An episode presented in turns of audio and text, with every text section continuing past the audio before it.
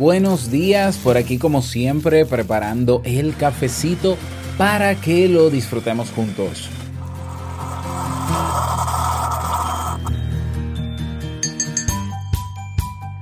Hay un hecho que nadie puede negar y es que Internet pisa fuerte en nuestra vida cotidiana.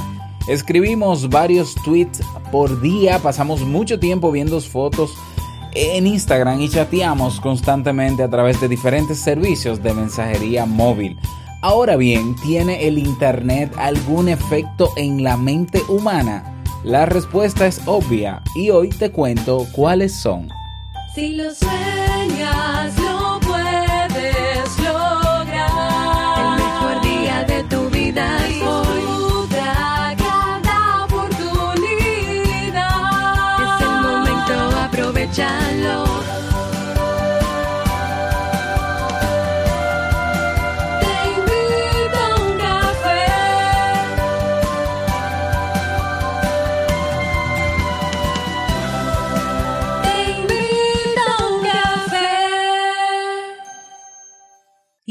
contigo, Robert Sasuki, consultor en desarrollo humano y emprendimiento.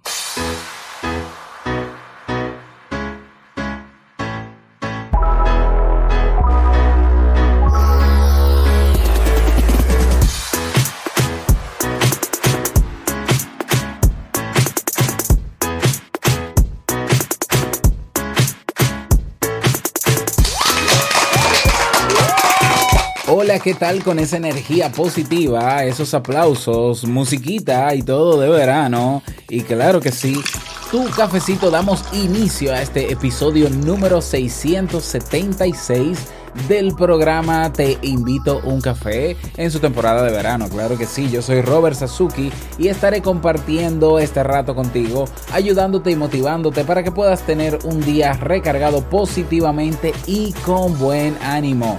Esto es un programa de radio online o popularmente llamado podcast y la ventaja es que lo puedes escuchar en el momento que quieras, no importa dónde estés y cuantas veces quieras. Solo tienes que suscribirte y así no te pierdes de cada nueva entrega. Grabamos un nuevo episodio de lunes a viernes desde Santo Domingo, República Dominicana y para todo el mundo. Hoy es miércoles 4 de julio del año 2018. Felicitaciones para los que nos escuchan desde Estados Unidos, los estadounidenses que están celebrando, ¿no? 4 de julio, Día de la Independencia. Y bueno, he preparado para ti un episodio con un contenido que estoy seguro que te servirá mucho. Pero antes de comenzar, quiero invitarte a que te unas al Club Kaizen, la comunidad de la mejora continua, el espacio donde tienes cursos de desarrollo personal y profesional y de emprendimiento. Esta semana damos inicio al curso de escritura persuasiva o copywriting. ¿eh? Vamos a hablar de todo lo que tiene que ver con esta técnica ah, eh, aplicada al marketing, la publicidad, pero que nos puede beneficiar a todos. Aparte de los cursos, tienes eventos, los masterclass. La semana que viene, de hecho, tenemos masterclass. Están los episodios de Emprendedores Kaizen, el podcast exclusivo para los miembros del club y muchísimas otras cosas más. Si todavía no has tenido la oportunidad, pásate por clubkaizen.org y suscríbete. Recordarte que este domingo 8 cierra la convocatoria para el programa de mentoría. Estoy busca- buscando cinco personas que quieran emprender, como yo he emprendido, pero con mi acompañamiento directo.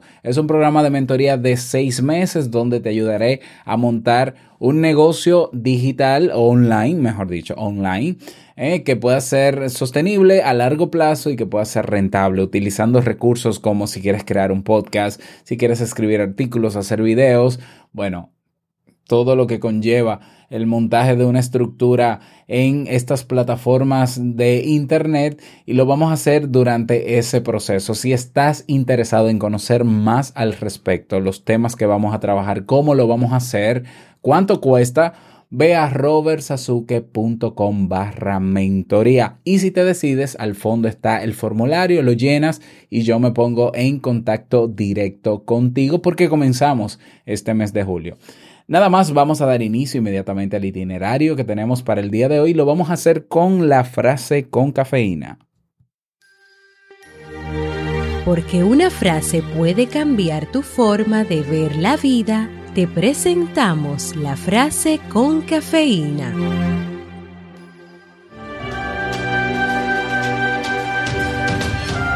Es estéril y peligroso creer que uno domina el mundo entero gracias a Internet cuando no se tiene la cultura suficiente que permite filtrar la información buena de la mala. Sigmund Bauman.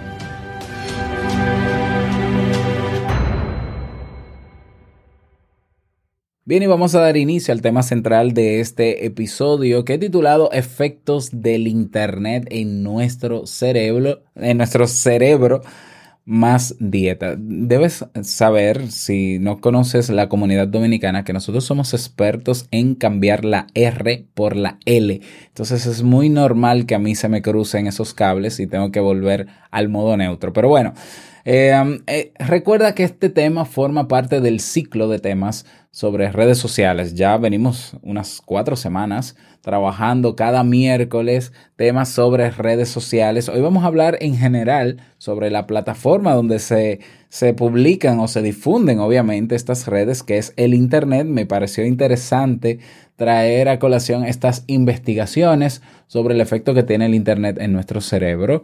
Y bueno, vamos a dar, vamos a hablar sobre esto. Como decía al inicio de este episodio, hay un, hay un hecho que nadie puede negar y es que Internet es parte importante, muy importante de nuestro día a día, de nuestra vida cotidiana. Que si las fotos en Instagram o en, o en Snapchat, que si los tweets, que si buscar las noticias en las páginas de Internet, que si la información para la universidad, que si el uso de mensajería móvil. Bueno, para muchos la tecnología guía el trabajo y las tareas cotidianas, ya sea estableciendo la agenda a través de algún dispositivo o revisando el estado del tránsito antes de salir a trabajar. Reconociendo esta realidad, resulta imprescindible preguntarse cómo afecta esto a nuestro cerebro, un órgano tan plástico y adaptativo. Bueno, hay algunos eh, modelos de adaptación, te cuento. En la actualidad podemos hablar de cinco casos diversos de cómo el cerebro se ha adaptado al uso de Internet. El primer caso ¿eh? es el, tiene que ver con el cerebro de un adicto. Te explico. Un gran número de personas, de acuerdo a investigaciones, presentan Patrones recurrentes similares a personas adictas. Ojo, estoy diciendo similares, no iguales. A personas adictas a las drogas, ¿eh? como por ejemplo la abstinencia luego de cierto lapso de tiempo sin conectarse a la red. A la red. Bueno, de, estábamos hablando, ¿no? ¿Recuerdas hace unas semanas del FOMO, del síndrome de FOMO?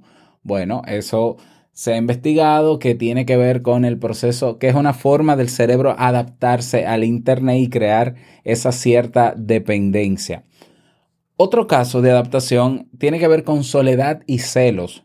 A diferencia de lo que la mayoría cree, las personas se aíslan a medida que abusan de las redes sociales. Además, suelen generar sentimientos de celos e incluso envidia hacia aquellas personas que suben fotos de sus éxitos. Y bueno, a este efecto se le ha denominado como depresión Facebook. Bueno, ahora habrá, me imagino, depresión Instagram, depresión Snapchat. Ya, bueno, cuántas cosas nos inventamos los psicólogos a veces para explicar el comportamiento humano. Caso número 3 de cómo el cerebro se ha adaptado al uso del Internet en nuestra vida cotidiana tiene que ver con suicidios de adolescentes vulnerables.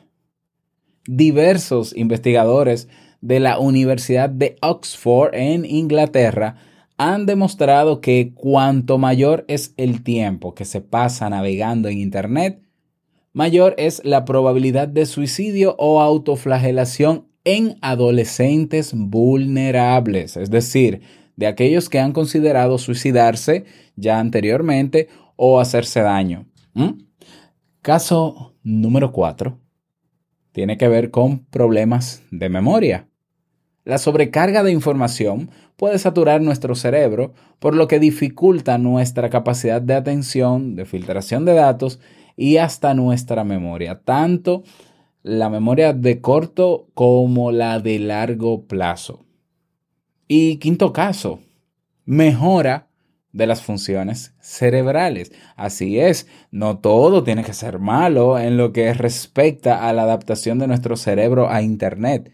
Según un estudio científico realizado en el año 2008, el uso moderado, y atención aquí, el uso moderado de la red puede mejorar nuestras funciones cerebrales, especialmente si se usan los motores de búsqueda ya, como Google, ¿no? Y, otros.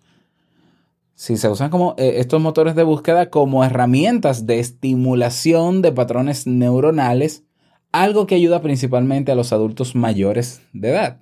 Mm, interesante.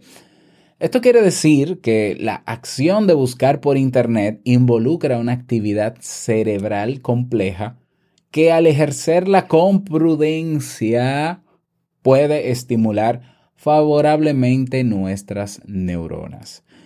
Como podemos escuchar, la adaptación de nuestro cerebro hacia las nuevas tecnologías varía según el uso cotidiano que les demos a estas. Obviamente, abusar de Internet puede tener efectos negativos en la psiquis, ¿no? en la parte cognitiva de las personas, especialmente en aquellas con una tendencia hacia la vulnerabilidad. Por otra parte, el uso correcto de Internet, guiado específicamente por la prudencia o la moderación diaria, puede mejorar el funcionamiento cerebral.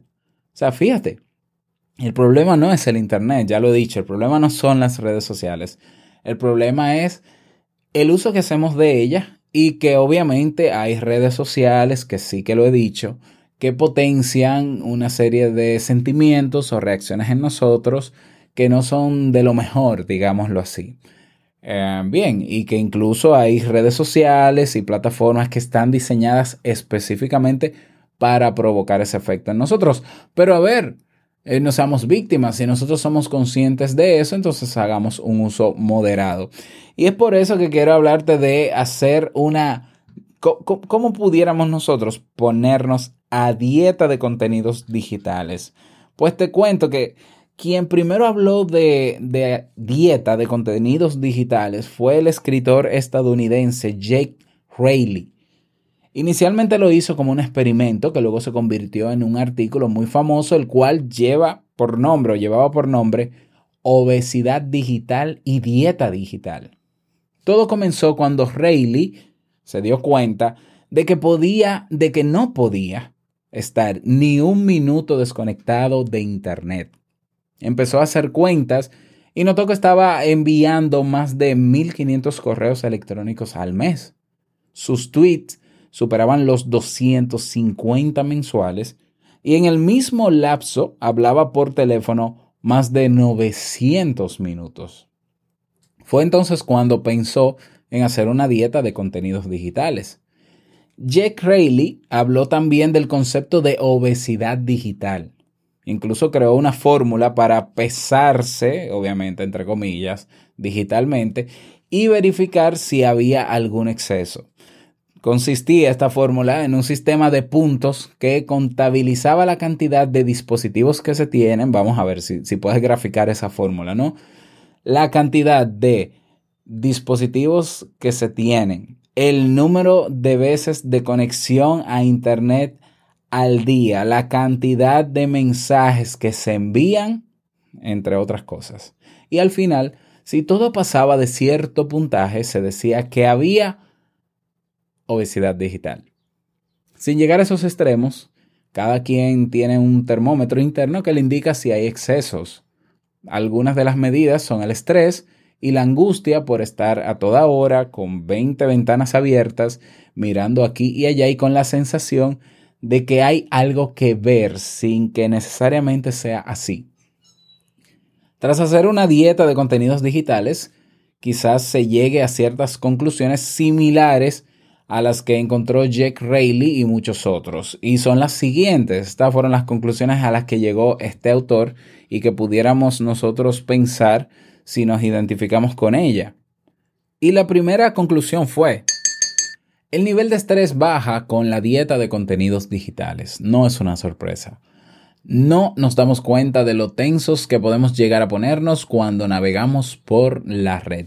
Esto se debe a que el cerebro se ubica en actitud de máxima alerta. Todo el tiempo está a la expectativa de que suceda algo. Y esto es básicamente una nueva comunicación o alguna noticia. Cuando se hace una dieta de contenidos digitales de al menos 30 días, según el autor, el nivel de revoluciones del cerebro baja. Al comienzo hay una gran tensión, similar a la que se produce por la abstinencia, ¿no? Eh, ese síndrome de abstinencia. Pero con los días, poco a poco comienza a sentirse más tranquilidad y paz interior. Segunda conclusión. No ocurren tantas cosas como parece. En la red nos formamos la idea de que continuamente están ocurriendo miles de cosas en el mundo.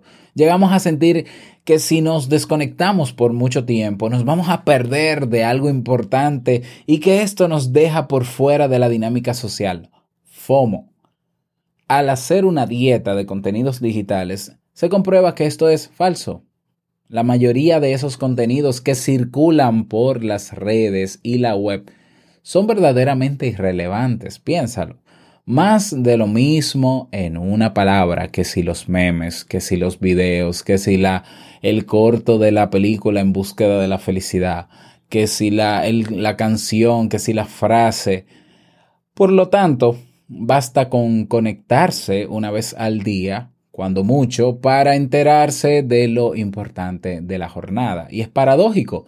Se supone que el Internet lo que más facilita es que tú puedas tener acceso a contenido que no va a caducar porque se queda en los servidores de las páginas web que crean esas noticias, que crean esas informaciones. Entonces, si todo está ahí grabado, que esto no es como la televisión como la conocemos o la radio tradicional, que tú tenías que estar ahí a una hora específica escuchando esa entrevista o a esa persona para no perdértela, ¿cómo es posible que en Internet tú te pierdas las cosas si todo está ahí?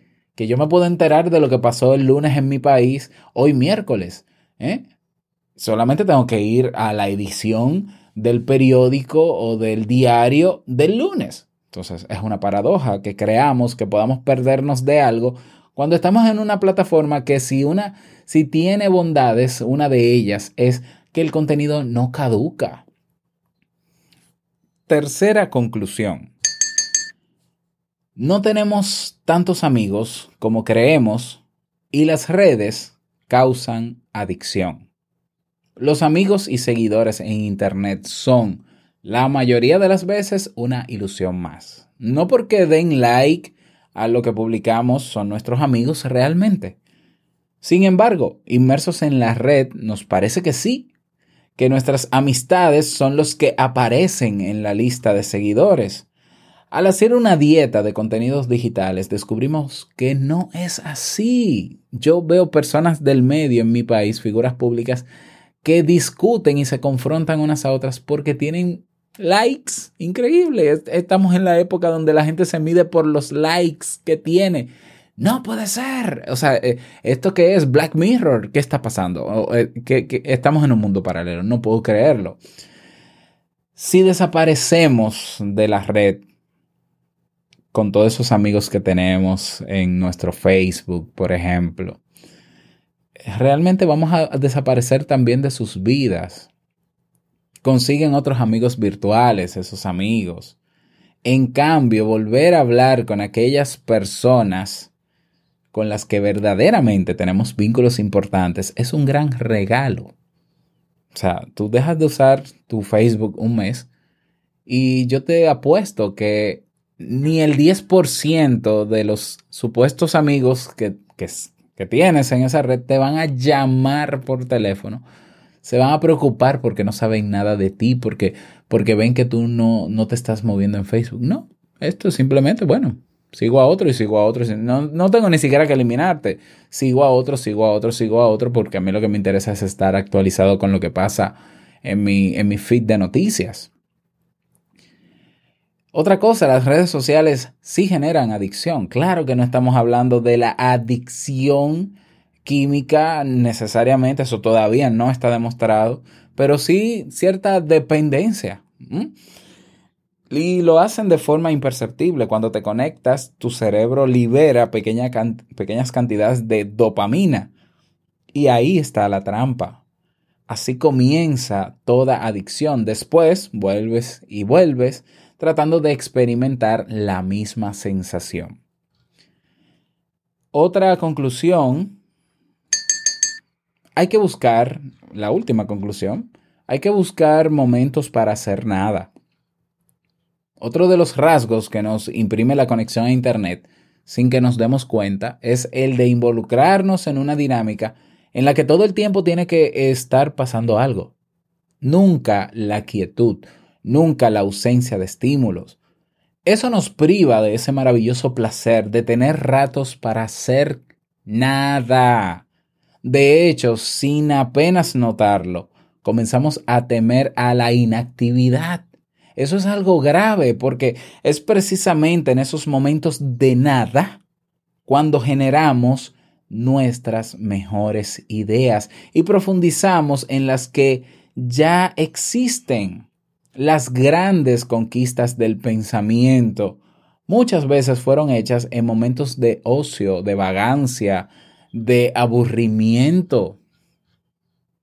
Es bueno desconectarnos cada vez que podamos. No es conveniente permitir que Internet sustituya a la vida. Por supuesto, la red nos brinda enormes beneficios, posibilidades, no lo voy a negar, pero no hay que dejar de lado la vida real, la que se vive con los sentidos, la que finalmente tiene mucho mayor peso y relevancia que todo lo demás.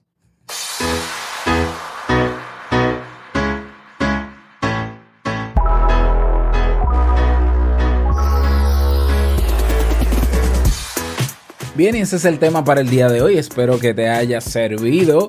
Eh, espero que tomes en cuenta estas observaciones interesantes. Me encanta el hecho de que la psicología se mantiene actualizada haciendo investigaciones. Eh, por eso me fascina mi carrera, claro que sí. Y bueno, si te pareció interesante este tema, me encantaría conocer tu retroalimentación. Si nos escuchas desde Evox, ahí en el cuadro de comentarios, escríbeme qué te pareció el tema. Y si no, puedes escribirme a mi correo o en mis redes sociales puedes escribirme por igual. Recuerda que puedes proponer el tema que quieras en robertsazuke.com barra ideas. Recuerda que puedes dejar tu mensaje de voz en teinvitouncafé.net, botón rojo, enviar mensaje de voz, dejas tu nombre, tu país y el saludo que quieras y yo con gusto lo publico en los próximos episodios. Bien, y la canción que te propongo para el día de hoy se titula Tiempos Mejores de Yuri. Vamos a escuchar un poco de esa canción. Desde muy pequeñita conocí la soledad y sentí mucho miedo en medio de la oscuridad. Comprendí que la vida no era fácil para mí, que tendría que luchar si es que quería ser feliz. Y pensé, Ahí lo tienes, Tiempos Mejores de Yuri. Esta canción forma parte del playlist oficial de Te invito a un café que tenemos en Spotify o en Spotify. ¿eh? Te, la buscas así mismo, ¿no? Te invito a un café.net, la sigues y así disfrutas de todas las canciones que tenemos ahí. Vámonos con el reto del día.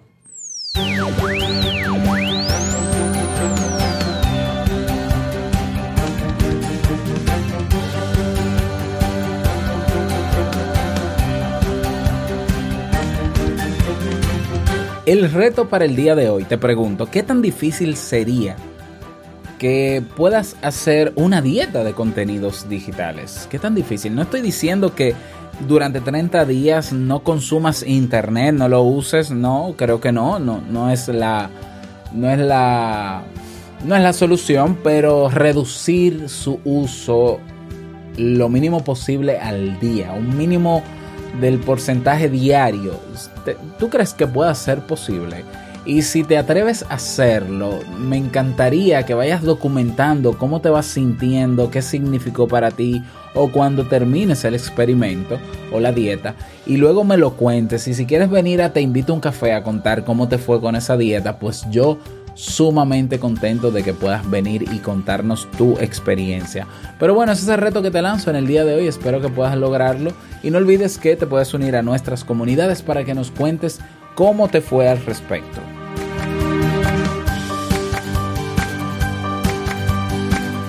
Y llegamos al cierre de este episodio en Te invito a un café. Agradecerte como siempre por todo. Gracias por tus reseñas y valoraciones de 5 estrellas en Apple Podcast. Gracias por tus me gusta en iBox. Si ya descargaste Google Podcast en Android, pues si tiene ahí me gusta, pues gracias también. Y si no has descargado, ya sabes que hay una aplicación oficial de Google para escuchar podcast.